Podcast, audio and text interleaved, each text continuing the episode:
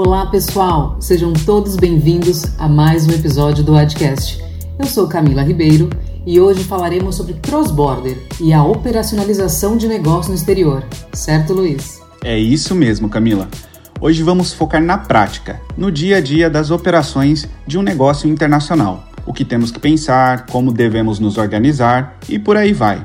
Aliás, se este tema agrada a você, eu te convido a escutar o episódio que fizemos em parceria com o podcast Entre Amigos, lá do E-Commerce Brasil. Lá a gente fala como planejar a internacionalização do seu negócio e hoje, aqui no Adcast, a gente fala da execução. É isso aí. E nós contamos novamente com a companhia de dois profissionais com larga experiência internacional e conhecem muito de cross-border. A gente está aqui com a Fernanda Zago, mãe de gêmeas e que teve a oportunidade de morar em diversos lugares do mundo, experiência que lhe deu bagagem para que na posição de CEO na WePayout ela trabalhasse no posicionamento internacional e nacional da marca. E temos também conosco o Daniel Pomeranque, que tem literalmente no sangue o cross-border. Seu pai é francês, sua mãe é argentina, seus primeiros anos de vida foram nos Estados Unidos até ele vir aqui para o Brasil. Hoje ele é gerente comercial na ADIC. Fernando e Daniel, sejam muito bem-vindos. Obrigada, Camila. É um prazer estar aqui novamente nesse segundo episódio e poder falar sobre um assunto que eu sou apaixonada, que é o cross-border. Estou animada para a gente bater um papo. Muito obrigado aí, gente. É, também estou bem animado é, com a presença da Fernanda aqui nesse papo. Acho que vai ser muito bacana. E só reforçando aí a, essa ótima iniciativa aí da DIC com a DICcast, repartindo um pouco mais o conhecimento desse mundo que a gente gosta tanto, né, de pagamentos e, e literalmente agora cruzando fronteiras com essas informações, né, é, esperando poder ajudar os, os comerciantes que estão querendo embarcar nessa aventura aí. Bom, então vamos lá. Para a gente começar com esse time de peso, eu queria perguntar aqui para o Dani. Daniel, o que é o cross-border? Legal, Luiz. Bom, o cross-border né, é um termo utilizado para especificar uma negociação que, né, como o nome diz, ele cruza fronteiras. Né? Então, ele permite aos comerciantes né, expandir suas vendas para outras nações, né, em forma de uma exportação. Então, falando aqui do nosso, do nosso cenário, seriam comerciantes brasileiros querendo vender para consumidores de fora do país, ou sentido inverso, né, seriam comerciantes fora do Brasil, querendo vender para consumidores aqui do Brasil. Bom, legal. Agora que a gente já contextualizou os nossos ouvintes, na opinião de vocês, Fernando e Daniel, a logística é a espinha dorsal de uma operação cross-border? Olha, na minha opinião, a logística ela é uma das vértebras dessa espinha. A operação cross-border ela tem que possuir vários elementos conectados e bem desenvolvidos, como a entrega, a logística, o preço, os métodos de pagamento, a conversão das moedas, prazo de entrega, pós-venda e atendimento ao cliente, entre outros. Então, ela é parte de um todo que tem que estar muito bem organizado para que esse e-commerce tenha sucesso no país onde ele vai operar. Legal, eu te pergunto porque assim eu já tive algumas experiências, Fernandas, de e-commerces que atuavam aqui no Brasil mesmo e a espinha dorsal deles era de fato ali a, a, dor deles era de fato a logística, né? Inclusive assim a gente tem diversos exemplos no Brasil de e-commerces que faliram por conta da, de uma operação de logística que não foi ali tão bem é, estruturada, enfim, no dia a dia. Então por isso que eu quis tirar essa dúvida com você, imaginando um cenário de cross-border, né? Eu acredito que ela seja, ela é extremamente importante quanto os outros fatores que eu citei. É claro que nada adianta, de nada adianta você vender um produto se você não consegue entregar, né? Ou se você entrega ele com atraso, ou se você entrega ele defeituoso. Então tem que estar muito bem amarrado e o consumidor final tem que estar feliz com esse conjunto de, de estratégias e de definições que esse e-commerce tem que fazer, esse produto obviamente tem que chegar. Eu, eu, eu entendo você e vejo que tem muitos e-commerces que tiveram muito problema no, no, passado com a entrega desses produtos. E aí um termo que o, o Dani conhece muito bem, vocês conhecem muito bem na DIC, que é o chargeback, que é algo que impacta diretamente o negócio, esse e-commerce internacional, que é o produto não chega, o cliente ele vai devolver, ele vai reclamar, ele vai contestar esse pagamento. Então, sim, a entrega efetivamente é um fator muito relevante. Legal. Então, é, sem dúvida, os sistemas de pagamentos também são fundamentais. Seriam eles outra vértebra? Na minha opinião, sim. O pagamento ele é parte fundamental no processo de venda cross-border. Ele por si só já é muito complexo. Esse empreendedor ele tem que poder escolher entre os diversos modelos e aqueles que fazem mais sentido para o seu negócio. Os cartões de crédito, que são um método de pagamento já muito bem estabelecido, tanto para quem vende quanto para quem paga, ele também é muito prático para esse empreendedor. Enquanto as fintechs, cross-border e as wallets também podem trazer grande transparência nesse fluxo para o consumidor final, porque ele já vai saber qual é o valor que ele vai pagar por esse produto ou serviço. O que a gente tem visto muito, né, é que pelo menos aqui dos consumidores brasileiros, cada vez mais opções estão sendo buscadas de pagamento a não ser o cartão, né? Além do cartão, na verdade, as carteiras eletrônicas, as fintechs de remessas internacionais, como que deve ser operacionalizada esta frente? Você está certa, Camila. A gente vê a entrada de outros players é, no mercado que já estão se estabelecendo ou ficando muito bem estabelecidos, junto com o cartão de crédito, que já é um método de pagamento estabelecido e prático para quem vende e para quem paga. As fintechs cross-borders e as wallets, elas podem trazer uma maior transparência para esse consumidor final, porque ele já sabe qual é o valor que ele vai pagar pelo produto ou serviço importado, uma vez que a conversão já é fixada no momento do pagamento. Depois, as carteiras eletrônicas, ou que, um termo que tem sido usado, borderless accounts, são uma tendência já que está bastante desenvolvida no mercado asiático, é, mas ainda tem muito para evoluir aqui no Brasil. O que eu acredito, em resumo, é que o método de pagamento ele tem que estar tá adequado ao modelo de negócio do empreendedor e ao perfil do cliente pagador, o consumidor, e também o mercado onde ele está inserido. É, eu, eu, acho que a Fernanda cobriu muito bem, né? É, o que eu. E certamente, mesmo de pagamentos, né? A gente vive hoje num mundo onde a gente fala muito em experiência do consumidor, experiência do usuário, né? E, e termos cada vez mais métodos de pagamentos é, só faz tornar a vida do consumidor é, melhor. Né? Então a gente sabe que quanto mais barreiras existem é, numa jornada de compra ou falta de alternativas, menos conclusões checkout né, o, o seller vai ter. Então, acho que eu não vou falar tanto para não ser repetitivo, que a, a, Fernanda já cobriu muito bem, mas basicamente você se restringir apenas ao o que seria o BAL, né, o cartão de crédito, eventualmente débito, dependendo do mercado, é, ele te limita demais. É, e, e considerando que cada país tem suas alternativas de pagamentos, né? Então a gente já falou das nossas jabuticabas aqui, né? Falamos do boleto, o próprio parcelamento e agora o Pix.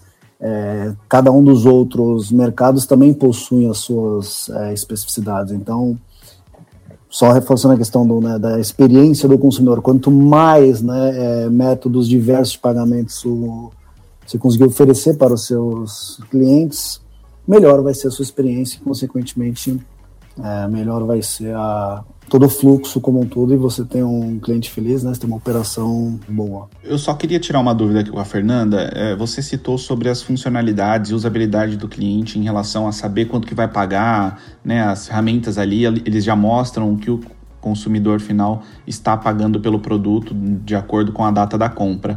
A, a variação do dólar nesse caso, ele é um desafio para vocês, porque se o cliente paga num determinado momento um preço por um produto, a variação do dólar pode afetar ou não. Existem modelos diferentes quando a gente trata da conversão de moedas. A gente tem uh, um modelo que uh, existe a trava dessa compra em dólar, então o e-commerce internacional ele sabe exatamente quanto ele vai receber em moeda estrangeira é, e existe um segundo modelo que é o travamento em reais. Esse e-commerce ele não sabe o quanto ele vai receber em dólar e isso vai ficar definido no momento que a conversão, que a, que a, remessa dos recursos ao exterior for efetivada. Então, são dois modelos distintos e que é, precisa ser analisado muito bem pelo e-commerce internacional qual faz mais sentido para ele, porque os dois modelos trazem um risco de conversão de moeda que pode é, afetar ou o e-commerce ou que pode afetar o meio de pagamento que está fazendo essa operação cross-border. Muito bom. É, vocês comentaram, a Fernanda comentou sobre tendências, né? Que era uma pergunta seguinte que eu ia colocar. É, Fernanda, você mencionou Borderless Account, é esse o nome? Borderless Account, sim, é o termo que está sendo usado para as carteiras eletrônicas que já funcionam entre países. Então, você teria ali a possibilidade de ter uma, uma conta digital onde você tem teus valores é, em moeda local e os valores em moeda estrangeira. Isso está sendo muito utilizado na Ásia e a gente vê, a, é, eu tenho percebido a entrada principalmente de carteiras digitais borderless accounts vindo dos Estados Unidos e vindas da Europa. Legal. Fernanda, a, a conta internacional ela é um, um concorrente de, dessa nova funcionalidade? Olha, muito boa a tua pergunta, porque quando a gente fala de quem concorre e de quem é, trabalha junto, a gente, a gente vê é, que em certos momentos a gente pode concorrer com certas funcionalidades e outros players, em outros momentos a gente pode trabalhar junto para oferecer uma solução mais completa para o mercado. Quando a gente está falando de uma borderless account, a gente está falando de uma conta internacional, é, a borderless account ela precisa efetivamente de uma estrutura bancária nas duas pontas. Então, ela precisa de uma estrutura bancária se ela vai demonstrar os valores em reais, ela precisa de uma estrutura bancária se ela for demonstrar esses valores em dólares. Então, esses bancos digitais, eles podem funcionar tanto quanto como o banqueiro dessas contas internacionais, como competidores efetivamente, uma vez que esses banqueiros possam estar conectados diretamente no e-commerce internacional e não precisar ou não estarem fornecendo o seu core bancário para as borderless accounts. Então, é, podem sim concorrer, como podem sim trabalhar juntos para oferecer uma solução talvez até mais completa. Outro ponto importante que eu tenho por aqui, a comunicação. É, não basta apenas entrar em um novo território. É importante ter um CRM, atendimento, linha de comunicação no idioma da, da minha audiência, assistência para todas as necessidades, enfim, do meu cliente. O inglês, ele basta para todos os países ou eu preciso me adaptar? Acho que vai entrando, voltando até no, no papo anterior que a gente teve, é, a gente falou um pouco disso, mas é, eu diria que o, o inglês seria o, o mínimo, né, para a gente conseguir entrar nesses novos países. Por quê? Né? Eu, eu vou dar o, o exemplo nosso aqui. Né? Então, de acordo com o levantamento feito pela British Council, né, apenas 5% da população brasileira sabe se comunicar em inglês. Né? Você está falando aí de menos de 10 milhões. Considerando a população como um todo, é, é bem inexpressivo. Né? Então, falando de América Latina, que é o que a gente estava abordando bastante, a gente não pode só se contentar, na minha opinião, com o inglês. Né? O espanhol ele passa a ser nem mais um nice to have, mas um must have, né? E naturalmente, se eu me perguntar, pô, se a gente precisaria ter a língua local de todos os países que a gente for trabalhar, eu ia falar que eu gostaria que sim, mas nem sempre é possível, né? Então, ainda mais quando a gente começa a ir para mercados é, europeus, leste europeu, asiático, onde você tem uma, uma diversidade muito grande, né? Linguística, é, aí naturalmente você tem que começar a fazer algum tipo de, de decisão. Então, o inglês ele passa a ser algo, é, se você não tiver, você está fora, né? E naturalmente fazer o um estudo para ver quais, quais são as principais línguas que você vai precisar ter para conseguir se comunicar com o consumidor final, né? Pensando que em muitos desses casos a comunicação vai ser através desse player, ou se você fizer uma, algum tipo de operação direta, aí naturalmente você também vai ter que ter algum tipo de atendimento local né, para o pessoal. Aí não pode ser na sua língua, vai ter que ser na língua local ou minimamente com inglês. Muito bom. Quando a gente fala é, de idioma, né, dessas experiências, a gente passa também é, tudo que fala de experiência de vendas para a parte de marketing, né? E é possível é, traçar estratégias da base da empresa, ou seja, né, eu aqui do Brasil é, estou com uma atividade, né, iniciando uma atividade em toda a América Latina, eu posso fazer tudo isso daqui ou é necessário ter parceiros e estratégias locais? A gente tem insistido um pouquinho nisso, né, que a gente já comentou, é, é muito importante você conhecer o país, você conhecer a cultura, mas é possível você fazer tudo isso, você ter essa operação, comunicar, fazer ações da sua origem? Camila, eu acredito que hoje, com a facilidade do marketing digital, as estratégias elas possam sim ser estabelecidas e desenvolvidas no país de origem da empresa. Mas, mais uma vez, e como muito bem explicado pela opinião do Dani na, na, com relação à linguagem a, a, que vai ser comunicada essa empresa com o seu benefício, com o seu cliente final, é, isso pode ser a grande barreira do marketing ser desenvolvido desde o país de origem e não num país local. Muito comumente a gente vê em sites internacionais, nós como consumidores, traduções super toscas de, de um português que a gente acaba não entendendo. Acredito que nenhuma pessoa que fala a língua portuguesa entenderia aquela, aquela tradução, porque você vê que é uma sentença que não faz sentido. Então, por conta dessa barreira linguística, eu acredito que talvez esse e-commerce internacional precise sim fazer a contratação de um parceiro local para o desenvolvimento da sua estratégia de marketing. É claro que os canais digitais que são comuns aqui no Brasil, eles são é, comuns em muitos outros países, então a gente fala do uso do, de Facebook, LinkedIn, é, Google, mas a gente sabe também que existem ferramentas e existem coisas que são muito localizadas efetivamente. É, e pode ser que um país não utilize o Facebook e você não consiga chegar até o teu beneficiário final, até o, o consumidor do teu produto. Então, eu acredito que a estratégia em si do marketing digital não é a barreira, mas a cultura, a língua, sim, podem ser a barreira para que esse marketing digital seja realizado à distância. É interessante porque você pode até, a partir disso, né, mostrar que você está efetivamente é, fazendo operação cross-border, mostrando que você contrata serviços locais também, né? Que você aposta em alguma agência ou em alguma ferramenta que é local para mostrar o quão envolvido você já está com o território, né? Pegando esse gancho no que você mencionou de traduções toscas, né? Vocês têm alguma experiência, algum caso que aconteceu com algum cliente, parceiro, que teve a sua operação, não que tenha sido minada, mas que teve algum problema ou que alguma ação saiu pela culatra porque não se, não se organizou muito bem, né? Nesse ponto de cultural, na questão de comunicação, etc. Sim, tinha um cliente em específico que ele fazia hum, campanhas relacionadas às estações do ano. É, e ele é, era um e-commerce asiático e ele precisava estar muito ligado nas nossas estações uh, aqui. E eu me recordo que quando ele fazia o lançamento da campanha, ela vinha atrasada normalmente e as chamadas para aquela campanha elas vinham completamente desconexas, ou seja, eram aquilo que eu falei antes, eram sentenças que não faziam sentido nenhum para a operação brasileira ou não faziam sentido nenhum para aquele consumidor brasileiro. Então, é, sim, a linguagem faz muita diferença quando você está conversando com aquele consumidor final que você quer atingir. Você precisa falar a língua dele.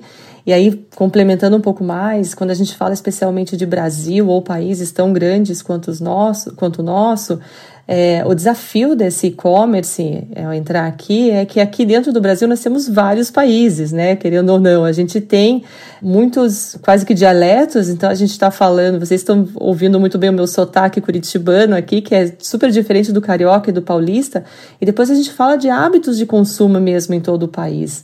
Então é um desafio bastante grande, a linguagem faz diferença, a cultura faz diferença. Ele precisa é, ter é, locais, ele precisa ter especialistas locais para ajudá-lo nessa nesse sucesso no país onde ele vai entrar.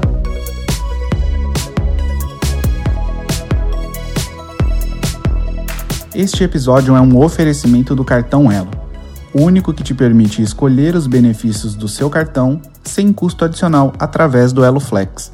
Porque é igual a você, só você. Igual ao seu cartão Elo, só o seu cartão Elo. Fernanda, trazendo para um contexto mais atual, o cross-border, por conta do impacto gerado pela pandemia, enfim, qual é a tua visão para essa frente daqui para os próximos anos? Olha, eu acredito que para o consumo cross-border a gente não tem mais volta, né? Eu, eu vejo que ele é a tendência que cada vez aumente. É, a gente está num mundo extremamente globalizado e mesmo que a gente esteja muito em casa, não podendo ir para as ruas, mais do que nunca a gente está comprando é, pela internet.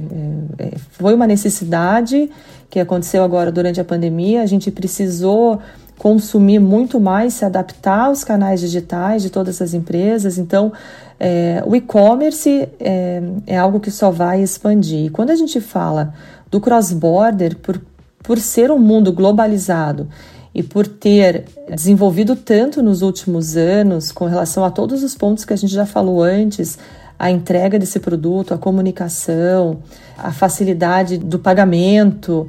É, o mundo está globalizado e as compras serão cada vez mais globalizadas.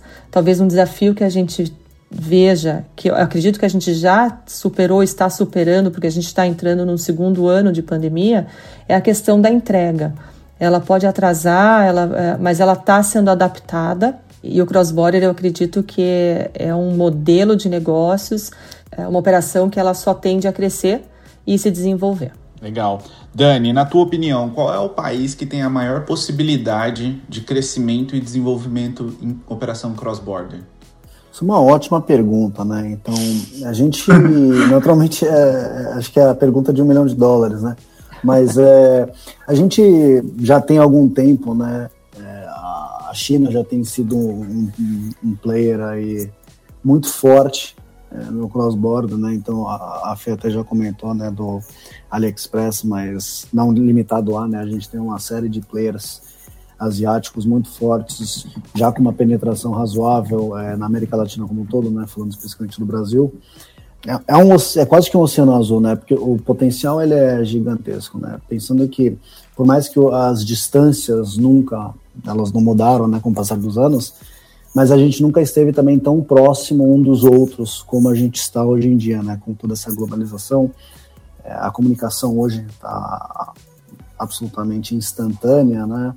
É, e as questões logísticas elas têm se aprimorado cada vez mais. Então, é, falando em potencial, o Brasil é um, ele já, ele já é visto né, como um potencial enorme para os players de fora.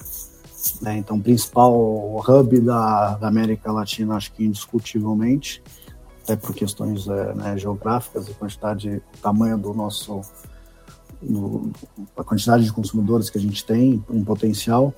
Então, os países asiáticos, China, naturalmente, eles são eles, eles são um mercado já autossustentável, mas não se contentam com isso, então certamente a gente vai ver cada vez mais empresas chinesas aí é, expandindo suas operações é, para fora, né? A gente tem visto em diversos setores, não limitado agora a pagamento, a gente tem visto grupos chineses entrando em no, no mundo do futebol, é, em vários esportes, é, entrando em mercados do leste europeu, é, e não deixando também de começar já a ter uma, uma entrada um pouco maior até nos próprios Estados Unidos, né? Então, é, eu diria que desse lado do mundo aqui, Brasil, acho que é, é, o principal player aí que os grandes mercados estão olhando.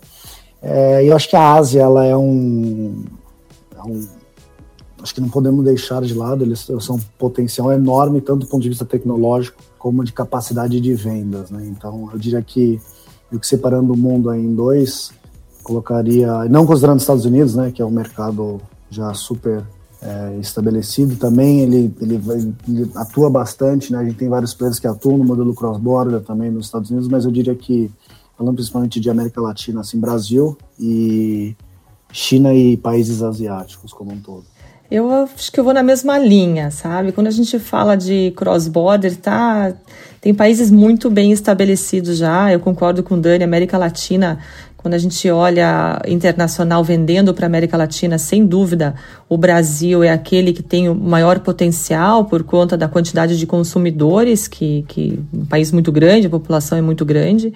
Estados Unidos super bem estabelecido, acredito que ele segue crescendo muito, vendendo para outros países. Ásia como um todo. Eu uh, também acredito que a gente possa ver um desenvolvimento grande em países menores, uh, Indonésia, Tailândia, a própria Índia. Então, acho que a gente vai ter algumas surpresas aí. É, vou, vou na linha do Dani, colocando alguns outros países na jogada também. Bom, Fernando e Daniel, mais uma vez eu estou muito agradecido aqui por essa aula de cross-border com vocês. Foi um intensivão, afinal a gente dividiu em dois episódios. Muito obrigado pela participação de vocês e colaboração. E vocês estão sempre, sempre muito bem-vindos aqui para participar em outros episódios com a gente, tá bom? Muito obrigada, obrigada a todos. Foi um prazer participar desse segundo episódio. Prazer estar aqui com a Dick, estar com todos vocês, com o Entre Amigos também. Falar sobre cross-border é sempre um prazer e fico à disposição para novas participações e desejo muito sucesso para todos vocês. Também queria agradecer, muito obrigado pela oportunidade. Aí, acho que a iniciativa aí do Agdcast tem sido muito bacana, a gente tem visto né, uma reação muito positiva nas redes sociais, então, pô, parabéns, continuem assim. E agradecer a Fernanda, né, por por poder compartilhar um pouco do seu vasto conhecimento, né, desse mundo aí de, de cross-border que, que está estará cada vez mais presente nas nossas vidas, é, querendo ou não, né? Então, muito obrigado aí, Fernanda, por, por compartilhar aí com, conosco esse seu conhecimento. Realmente foi especial, né? A gente dividiu em dois episódios. É muito importante, quem não está entendendo que a gente está falando de dois episódios, né? A gente tem um outro episódio que a gente fez em parceria com a equipe do E-Commerce Brasil, no Entre Amigos. Lá a gente fala como inicializar, como planejar essa internacionalização, né? E aqui você fica sabendo um pouquinho mais. A gente agradece demais essa parceria e todo esse conteúdo que a gente aprendeu aí sobre cross-border. E mais uma vez agradecemos aos participantes e a todos os nossos ouvintes que têm acompanhado o Adcast. Lembrando que para ouvir a gente, você pode procurar em todas as plataformas de podcast. Você também pode nos seguir nas redes sociais, @dicpagamentos e deixa lá seus comentários, sugestões, são sempre muito bem-vindos. Um abraço e até a próxima.